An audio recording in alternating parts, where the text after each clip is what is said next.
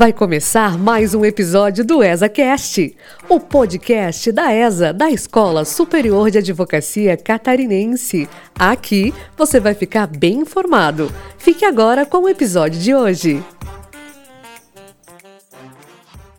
Olá, seja bem-vinda, seja bem-vindo. Você está no ESACast, o podcast da Escola Superior da Advocacia. Meu nome é Edgar Galiletti, sou secretário-geral da ESA e lhes acompanharei no episódio de hoje. Está comigo aqui no estúdio a doutora Gisele Witt, coordenadora de comunicação da Escola Superior da Advocacia. Antes de iniciarmos, no entanto, faço uma saudação especial à doutora Cláudia Prudêncio, presidente da OAB de Santa Catarina.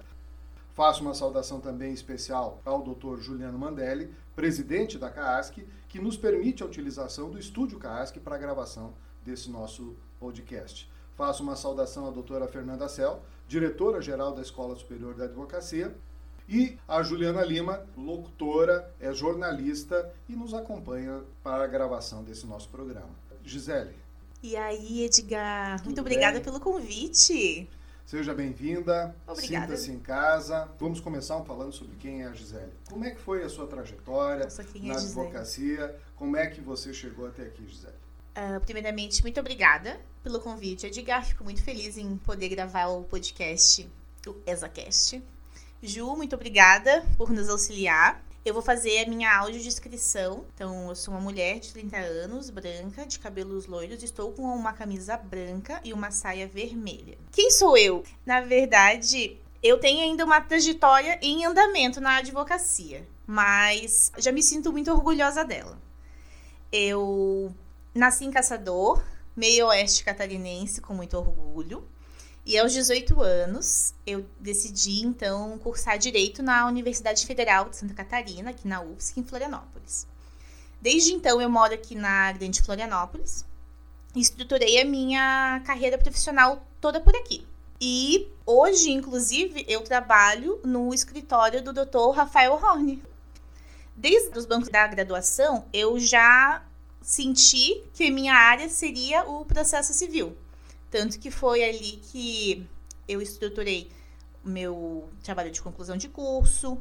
Eu fiz especialização em processo civil no SESUSC e fiz mestrado. Meu orientador foi o professor Pedro Miranda, que foi diretor da ESA e que me orientou na pesquisa sobre hipótese de cabimento de agravo de instrumento, que a, entre 2018 e 2020 foi a coqueluche do processo civil. Tal da taxa de atividade mitigada. Ah, né? exatamente. É interessante, né? A gente conversava um pouquinho antes da gravação desse, desse nosso programa, que o STJ fixou essa tese, é o tema 988, e esta ideia da taxa de atividade mitigada acabou voltando agora, num, num julgamento recente e que interessa a muita gente sobre o, o rol da ANS. é, o famoso é taxativo, mas não é. Exatamente. É, mas pode ser que não seja. Né? Qual é a tua percepção sobre essa ideia, então, da taxa de atividade mitigada? No agravo de instrumento, ela tem sido aplicada, sim, pelos tribunais, mas ainda com algumas reticências. Porque ao contrário das hipóteses em, que há presunção, ou seja, nas hipóteses do artigo 1015, que você não precisa fazer grandes incursões de por que, que aquele recurso é cabível ou não, a hipótese desenhada pelo STJ no tema 988, ela pressupõe que você tenha que demonstrar urgência na apreciação daquele recurso. Do contrário, aguarde-se então a impugnação em apelação ou contra razões, como diz o 1009, parágrafo 1 Hoje, o que eu percebo na minha atuação? Inclusive nas hipóteses que a lei prevê, o judiciário às vezes diz que não é. E o 988 ele é aplicado e não é aplicado na medida em que o relator vai achar que é urgente ou não é. Então a gente ainda está um pouco à mercê da interpretação. E na verdade, dentro desse binômio, o que é mais importante é a urgência. A probabilidade do direito alegado ela fica em um segundo plano se você tem uma situação de extrema urgência que não pode aguardar um segundo momento para ser apreciado. Mas eu vou te dizer que do cenário que estava antes da fixação do tema para hoje, nós já avançamos. Você, José, foi membro da Jovem Advocacia, membro da Comissão de Processo, atualmente é secretária adjunta da Comissão de Processo, além, é lógico, como eu já falei, de coordenadora de comunicação da ESA. Lá na Comissão de Processo, Como é que está sendo o teu trabalho? Como é que está sendo a tua atividade? Vou até aproveitar a oportunidade para agradecer publicamente à doutora Isabela pelo convite em compor a diretoria da Comissão de Processo nessa gestão. Na gestão passada, já participava como membro consultivo, em que o doutor Douglas, hoje nosso vice-diretor da ESA, é do presidente. E dessa vez, então, como secretária adjunta. Nós temos feito reuniões mensais, no estilo que já acontecia, já acontece há muito tempo, mas a diretoria tem trabalhado para implementar inovações nessa gestão. Então, nós queremos tratar de processo, sim, mas a gente quer tratar de processo estratégico, que a gente quer tratar de processo e inovação, a gente quer tratar de processo e tecnologia, tudo que tenha a de renovação. E também nós queremos imprimir um tom de acolhimento e pertencimento aos membros da comissão, sem contar que é uma exigência da nossa presidente que eu assino embaixo a paridade em cursos e eventos que forem organizados pela comissão. Então, tudo que sair da comissão de processo dessa gestão vai ter o cuidado de buscar autores e autoras, palestrantes e palestrantes que falem em paridade e com igual qualidade sobre os assuntos que vão ser abordados e sugeridos. A comissão de processo acho que é uma das grandes comissões da OAB. Eu tenho que dizer, conheci a Gisele lá na comissão de processo, também participei na gestão passada e participo dessa. E nós tivemos uma grande condução da comissão de processo pelo Douglas. Sim. O Douglas foi um grande presidente. Que... E imprimiu procedimentos que a gente segue até hoje. É, porque ele, funcionam muito. É, eu acho assim que ele conduziu de uma forma assim muito tranquila, mesmo em momentos tensos, quando a gente tinha algum parecer, alguma algum tema uh, mais espinhoso para uhum. decidir, a condução do Douglas sempre foi muito tranquila. E agora nós temos uma outra grande presidente, né, da doutora Isabela Medeiros, e tenho certeza absoluta que tanto o Douglas e a Isabela, agora na nova função, farão um trabalho excepcional nos conduzindo tanto na Escola Superior da Advocacia quanto na comissão de processo. Eles já vêm fazendo, com certeza. Isso, são dois grandes amigos, a gente não poderia deixar de lembrá-los nessa, nessa nossa conversa aqui. Mas, Gisele, e como coordenadora de comunicação da Escola Superior da Advocacia, quais são as novas experiências, enfim, o que, que você está vivendo nessa nova função, prestando aí serviços para a comunidade de advogados de Santa Catarina?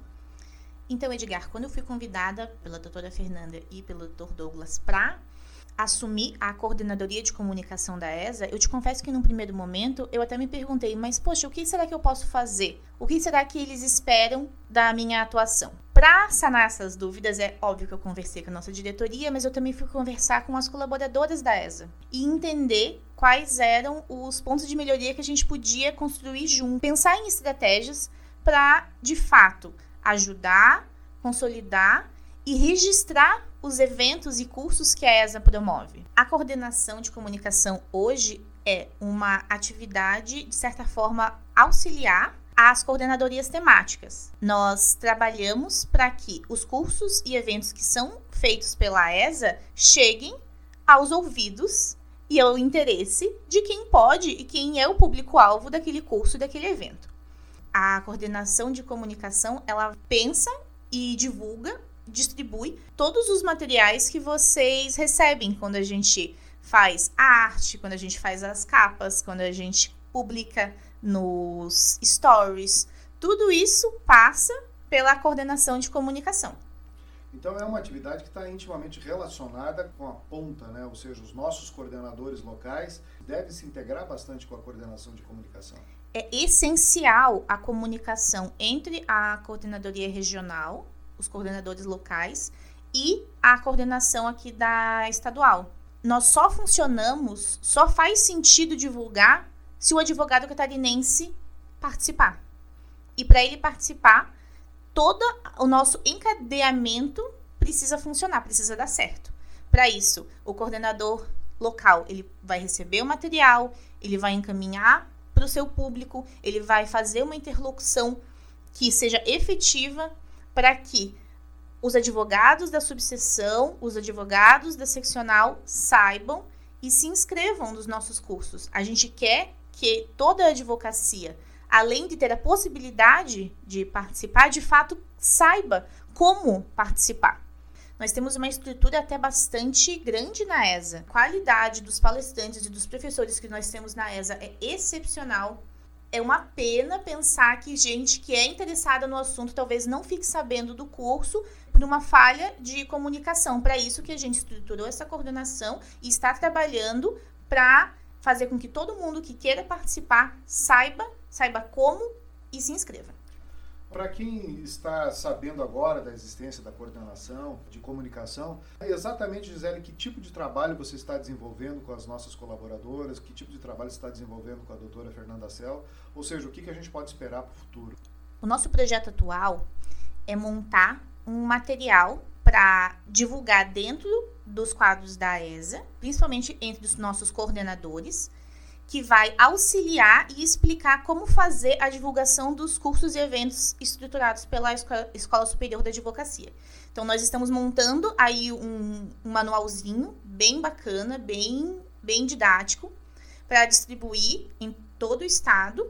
Vamos também fazer reuniões para sanar dúvidas, para fazer justamente a, o seguinte movimento. O coordenador da, da subseção recebeu o material de divulgação. E agora, o que fazer? Ponto 1. Um, você vai entrar em contato com as pessoas interessadas. Ponto 2. Você vai divulgar nas redes sociais locais. Você vai nos marcar para que a gente também possa repostar essas informações.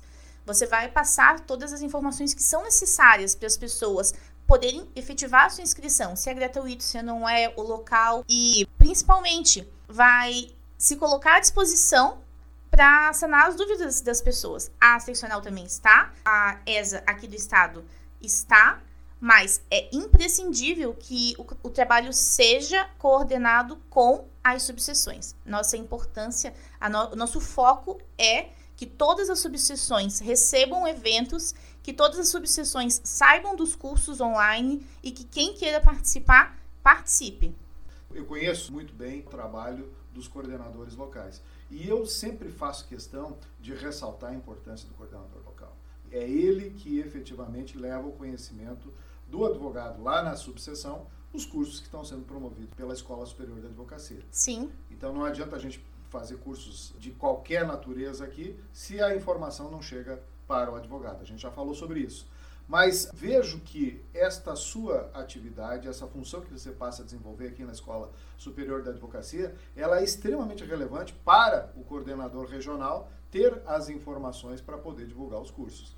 E aí a pergunta que eu ia te fazer é assim, Gisele, mas e se lá na subseção tiver uma comissão e queira organizar algum evento e queira a parceria da ESA, eles podem te contatar também para você auxiliar na, na, divulgação do evento, na formatação do evento?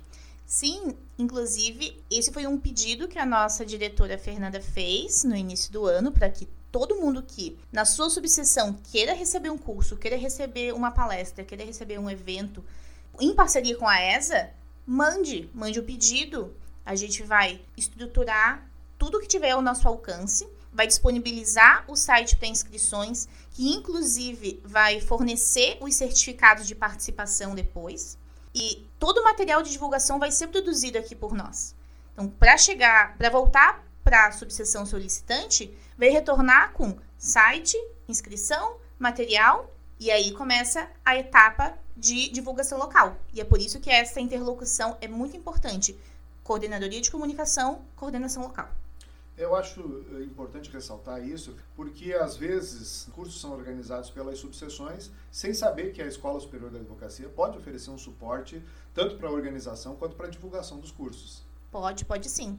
É claro que as subseções têm autonomia para produzir seus próprios eventos. Claro, e cada subseção vai organizar o evento que quiser. A gente fica muito feliz com isso. E Mas se quiserem, fazer em, né? se quiserem fazer em parceria com a ESA, a ESA está super aberta. Eu acho que isso é importante, essa interlocução entre a Escola Superior da Advocacia e as subseções, ou seja, é possível haver essa interação e, aliás, eu acho que até essa interação, ela é muito recomendada porque a gente acaba padronizando mais ou menos a organização dos cursos e acaba imprimindo também um maior grau de qualidade para esses cursos que são oferecidos pelas comissões ou pelas subseções. Um exemplo que eu sempre dou de parceria que funciona e tem dado muito certo são as jornadas da advocacia as jornadas elas são um esforço conjunto de muitos setores aqui da OAB, a ESA principalmente. E são eventos que onde passam recebem assim caminhões de elogios.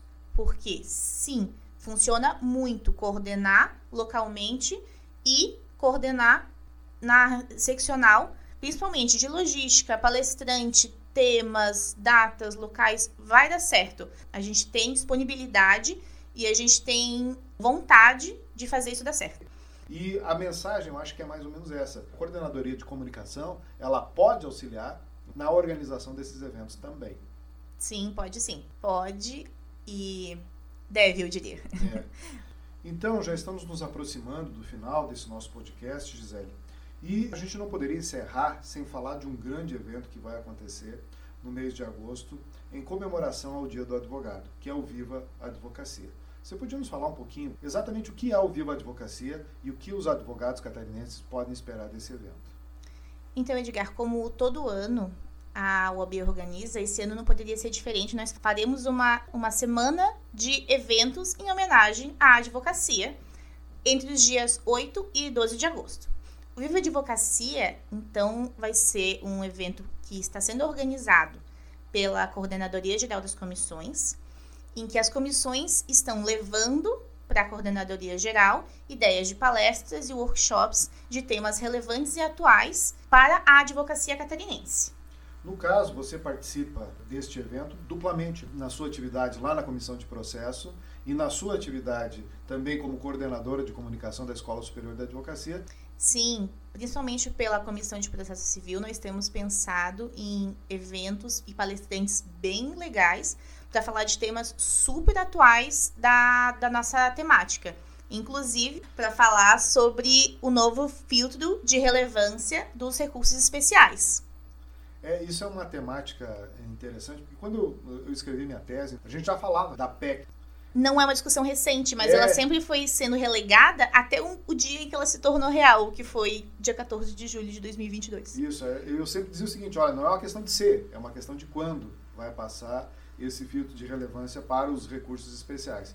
E eu acho assim que é um tema extremamente relevante e com certeza a Escola Superior da Advocacia vai oferecer aos advogados é, e advogadas de Santa Catarina algum tipo de evento onde essa temática vai ser discutida. Mas com certeza, no Viva Advocacia, esse tema virá. Com certeza, a gente já está pensando nele para os painéis de processo civil, mas eles não é o único, obviamente. Nós temos diversos eventos e diversos outros painéis com temas tão interessantes quanto. E esse evento vai acontecer onde, Gisele? O evento vai acontecer aqui na sede da OAB, na, aqui em Florianópolis entre os dias 8 e 12.